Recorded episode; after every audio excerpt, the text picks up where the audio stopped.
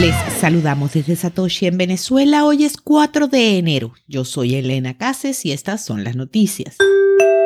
La Fundación de Derechos Humanos está otorgando 425 millones de satoshis a desarrolladores y educadores dedicados a Bitcoin.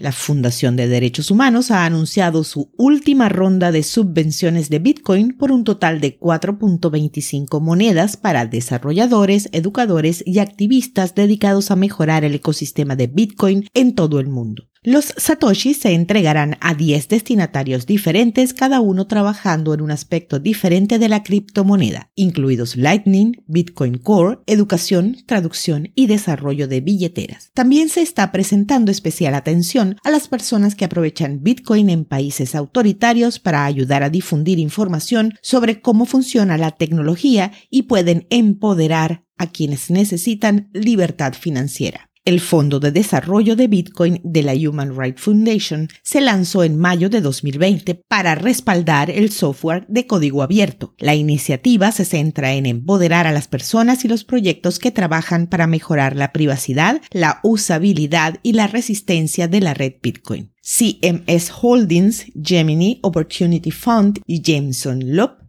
ayudaron a apoyar esta ronda de donaciones. La Human Rights Foundation dijo en un comunicado que ha asignado más de 1.1 millones de dólares en Bitcoin y dólares estadounidenses a más de 30 desarrolladores y educadores de Bitcoin en todo el mundo. La próxima ronda de obsequios se anunciará en el segundo trimestre de 2022.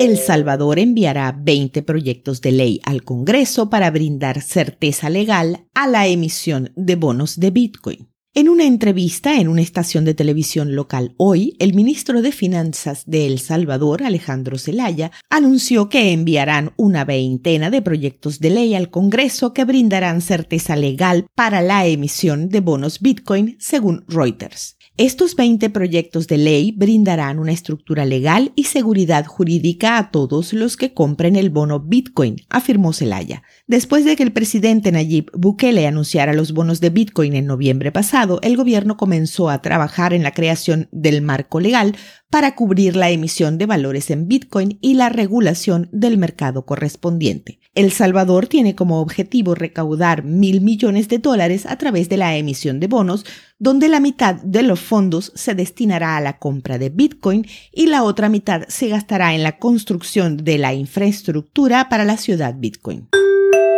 Perú presenta proyecto de ley para regular Bitcoin y otras criptomonedas un proyecto de ley que busca otorgarle un marco legal al mercado de criptomonedas fue introducido en el Congreso de Perú, que ahora deberá discutir la legislación en plenaria para su posible aprobación. El documento está colgado en la página oficial del legislativo peruano y es llamado oficialmente Ley Marco de Comercialización de Criptoactivos fue presentado por el parlamentario José Elías Ábalos del partido Podemos Perú. Según el político, la propuesta de ley tiene la intención de regular a las empresas prestadoras de servicios de activos virtuales, tales como los exchange y monederos digitales de Bitcoin. La propuesta de ley, introducida el 20 de diciembre y que se espera sea discutida para su aprobación, establece que la adquisición y el uso de criptomonedas son responsabilidad absoluta de sus compradores y propietarios.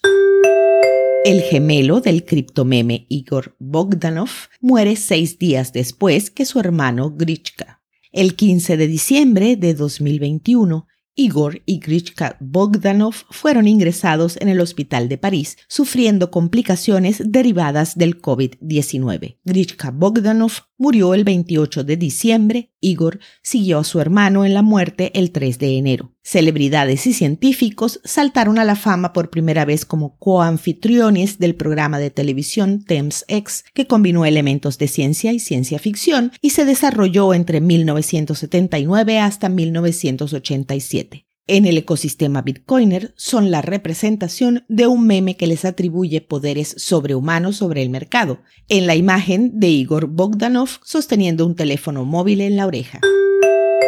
A las 2 de la tarde, hora Venezuela, el precio de Bitcoin es de 46.620 dólares con una variación a la baja en 24 horas de 0,07%. El hash rate es de 178.372. Esto fue el Bit desde Satoshi en Venezuela.